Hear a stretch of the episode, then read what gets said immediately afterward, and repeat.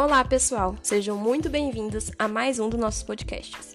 Aqui finalizaremos a nossa sequência sobre técnicas de restauração, falando sobre as técnicas biológicas. Vamos lá?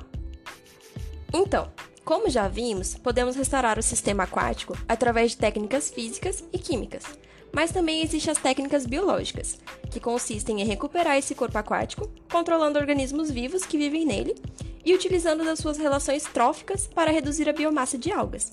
E, portanto, vamos falar da biomanipulação. A biomanipulação ela é uma ferramenta biológica amplamente aceita devido a seu baixo custo de aplicação e o fato dela ser inteiramente natural, sem precisar de equipamentos nem produto químico, já que ela usa somente os recursos biológicos para controlar a alta densidade de algas, conservando a biodiversidade, aumentando a produção pesqueira, que irá promover as, as funções socioeconômicas, além de combinar as necessidades dos peixes com os indicativos de boa qualidade da água. Bom, esse método ele consiste na manipulação dos organismos aquáticos e da cadeia alimentar. As pressões alimentares sobre o zooplâncton são efetuadas por peixes, de forma que as espécies maiores de zooplâncton predominem.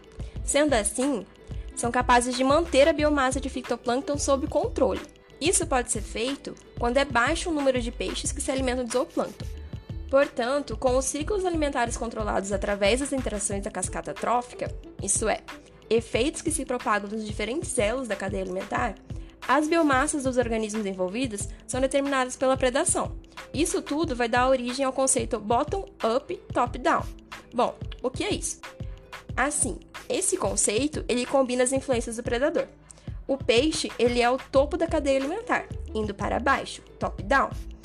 E a disponibilidade dos recursos, ele vem da base da cadeia indo para cima, bottom up. Ou seja, imagine que quando possuímos uma quantidade baixa de predadores, possuímos uma alta quantidade de predadores de zooplânctons, que, portanto, irão se alimentar em grande quantidade de zooplânctons, que esses são responsáveis pelo, por controlar a quantidade de alga, fazendo com que assim tenhamos muitas algas no sistema. Então, pensando na cadeia, sabemos que controlando um tipo de predador, diminuímos a quantidade de animais que serão utilizados de, de alimento para ele no sistema. E assim, os organismos que esse animal predado ele iria se alimentar, irá aparecer em grande quantidade, entenderam? Para simplificar, vamos trazer isso para uma escala maior. Vamos supor que tenhamos muitos gatos e que esses gatos eles se alimentam de pássaros, que por sua vez se alimentam de insetos, beleza? Suponhamos que enchemos um lugar de gatos, e esses gatos, eles irão comer todos os pássaros de lá.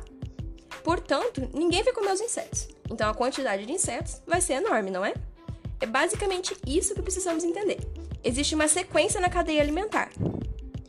Que, se controlamos a espécie desejada e analisarmos a sua reação na cadeia trófica, poderemos obter o um resultado desejado. No caso mencionado, é o controle das biomassas de alga que, como no exemplo, seria o controle dos insetos. Entenderam agora? Então vamos lá. A biomanipulação, ela pode acontecer de dois modos. Ou se procede às alterações na base da cadeia alimentar, ao nível de nutrientes, ou se altera o nível trópico superior, a nível dos consumidores.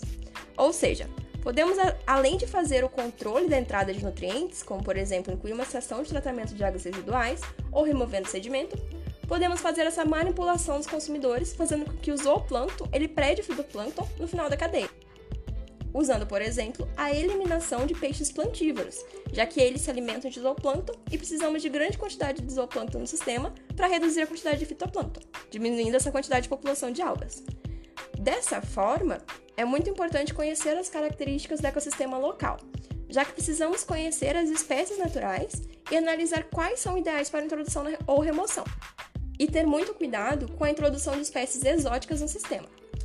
E já que vimos todas as técnicas, é importante ressaltar que dependendo do caso e do resultado que desejamos, a combinação de técnicas ela pode surtir um efeito mais positivo, como por exemplo combinar técnica química com a biológica, fazendo a utilização de um floculante e removendo os peixes bentívoros, trazendo uma melhor qualidade final ao meio tratado.